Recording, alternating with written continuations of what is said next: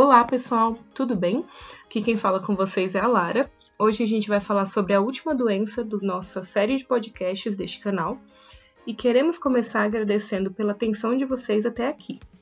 É muito importante para todos que essas informações alcancem o máximo de pessoas possíveis. O conhecimento pode mudar o rumo da zoonose no nosso país. Hoje a gente vai falar sobre a esquistossomose. Então vamos lá.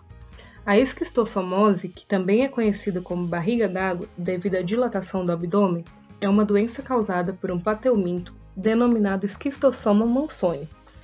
Inicialmente, pode se apresentar de forma assintomática e pode evoluir para formas clínicas extremamente graves e levar a pessoa até mesmo ao óbito. Ocorre em várias regiões tropicais do planeta, e no Brasil, estima-se que existam cerca de 2 milhões e meio de pessoas com esse problema. Como ocorre o ciclo biológico desse parasito? Nos seres humanos, o macho e a fêmea do esquistossoma mansoni são encontrados normalmente já acasalados, com a fêmea acoplada ao macho. Quando estão nessa postura, a fêmea é fecundada e inicia a postura dos ovos dentro do intestino. Os ovos, contendo os embriões, migram para a luz intestinal e essa migração pode ocasionar pequenas hemorragias. Os ovos já maduros são eliminados juntamente com as nossas fezes e contêm a larva em primeiro estágio do parasito. Para seguir com o ciclo, eles precisam entrar em contato com a água. E aí continua seu desenvolvimento. Se isso não acontecer, eles morrem em até 5 dias. Quando a água penetra no ovo, rompe a casca e a larva sai em busca do hospedeiro intermediário, que são os caramujos da família Planobidae e do gênero Bionfilaria. Depois de encontrar o hospedeiro, em até 48 horas, a larva evolui para o esporocisto primário, que origina os esporocistos secundários e, após algumas semanas, as cercárias, que são liberadas no corpo do caramujo. A cercária é a forma infectante do parasito para o homem e para outros animais, como os roedores, marsupiais e ruminantes. A cercária penetra na pele, causando uma leve irritação, e ao entrar no corpo, evolui para esquistossômulos, que caem na circulação sanguínea ou linfática e vão para o coração e pulmão, onde ficam por um tempo e depois partem para o seu órgão de eleição, o fígado, onde vão crescer e se diferenciar sexualmente. Após a maturação, vão para as veias mesentéricas e completam sua evolução. Acasalam e iniciam a postura dos ovos, que vão migrar para a luz intestinal. Nessa fase do ciclo, o hospedeiro pode apresentar diarreia com muco ou sangue, entre outros distúrbios gastrointestinais. Quando os ovos não atingem a luz intestinal e ficam presos no tecido, podem formar os chamados granulomas, que são pequenos nódulos que podem dificultar a passagem de sangue dos vasos. A esquistossomose somente é transmitida com o ciclo completo do parasito, não podendo ser transmitida através do contato direto entre seres humanos. Quais são os fatores de risco e a profilaxia? Os fatores de risco estão ligados a regiões onde há o contato com o hospedeiro intermediário, o caramujo. Locais com falta de saneamento básico e água potável, que facilita o contato com água contaminada, morar em regiões rurais e especialmente com populações agrícolas e de pesca. A prevenção da esquistossomose consiste em evitar o contato com águas onde exista um caramujo hospedeiro intermediário infectado. O controle da doença é baseado no tratamento coletivo de comunidades de risco, acesso à água potável e saneamento básico, educação em saúde e controle dos caramujos em lagos e rios. E quais são os sintomas? Os sintomas podem aparecer ou não, de acordo com a intensidade da infecção. Geralmente, o sintoma inicial comum são as reações alérgicas ocasionadas pela penetração das cercárias na pele, podendo ocorrer a chamada dermatite cercariana, com a aparência de pequenas picadas de pernilongo.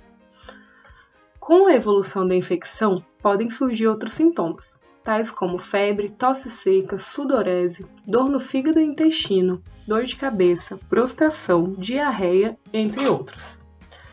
Ao ser examinado, é comum se perceba o aumento do tamanho do fígado e do baço, conhecido como hepatoesplenomegalia. Se a esquistossomose se apresentar na forma crônica, O hospedeiro pode apresentar ascite, que é o acúmulo de líquido no abdômen, hipertensão pulmonar e ruptura de varizes no esôfago, entre outros. As formas crônicas da esquistossomose são hepatointestinal. Geralmente, nessa forma de doença, as pessoas não apresentam sintomas, e o diagnóstico acaba acontecendo acidentalmente com os exames de fezes de rotina. Quando existem sintomas, são variáveis e inespecíficos. O hospedeiro apresenta desânimo, indisposição, tonturas, dor de cabeça, flatulência, dor de estômago, episódios de diarreias inter intercalados com constipação intestinal. Na forma hepática, o hospedeiro pode ser assintomático, e ao realizar o exame físico, o fígado é palpável e endurecido, a semelhança do que acontece na forma hepatoesplênica. Na ultrassonografia, é possível perceber a presença de fibrose hepática moderada ou intensa. Na forma hepatoesplênica compensada, a característica fundamental é a presença da hipertensão portal, que é o aumento da pressão no sistema de veias que leva o sangue dos órgãos abdominais para o fígado, levando à esplenomegalia, que é o aumento de volume do baço, e ao aparecimento de varizes no esôfago. Os pacientes costumam apresentar sinais e sintomas gerais inespecíficos, como dores abdominais atípicas, alterações das funções intestinais, sensação de peso ou desconforto no abdômen devido ao crescimento do baço. Às vezes, o primeiro sintoma é a hemorragia digestiva, com a presença de hematemese, que é o vômito sanguinolento, ou às vezes de melena, que é as fezes com o aspecto enegrecido. Ao exame físico, o fígado encontra aumentado. Ainda falando das formas hepatoesplênicas, existe também a hepatoesplênica descompensada.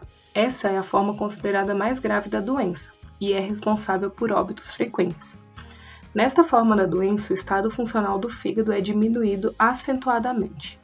A descompensação é relacionada com fatores como surtos de hemorragia digestiva e consequente isquemia, que é a falta de aporte sanguíneo, hepática e fatores externos associados como hepatite viral e alcoolismo.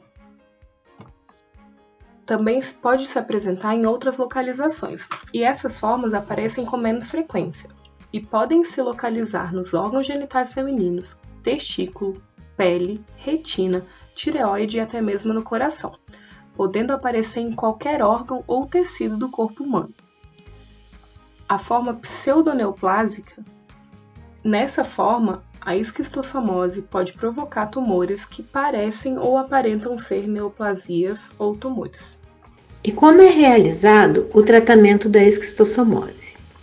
Então, o tratamento da esquistossomose é realizado de acordo com o estágio em que a doença se encontra e os sintomas apresentados pelo paciente. Como no início o paciente geralmente apresenta dermatite cercariana, o tratamento nesse estágio pode ser realizado com antihistamínicos, para o caso de coceira, juntamente com outros medicamentos. Já em fases avançadas, o tratamento é feito com o uso de medicamentos à base de praziquantel, medicamentos que são distribuídos gratuitamente pelo Ministério da Saúde. Já os casos mais graves da doença podem requerer internamento e até mesmo tratamento cirúrgico. Tratar a pessoa contaminada é essencial para a saúde da mesma, mas também para evitar a propagação da doença, interrompendo assim que o ciclo do parasito continue infectando outras pessoas. É isso, pessoal. Nos despedimos dessa série informativa de podcasts muito felizes com os resultados. Obrigada a todos que nos acompanharam. Beijo grandes das meninas da equipe VetCast.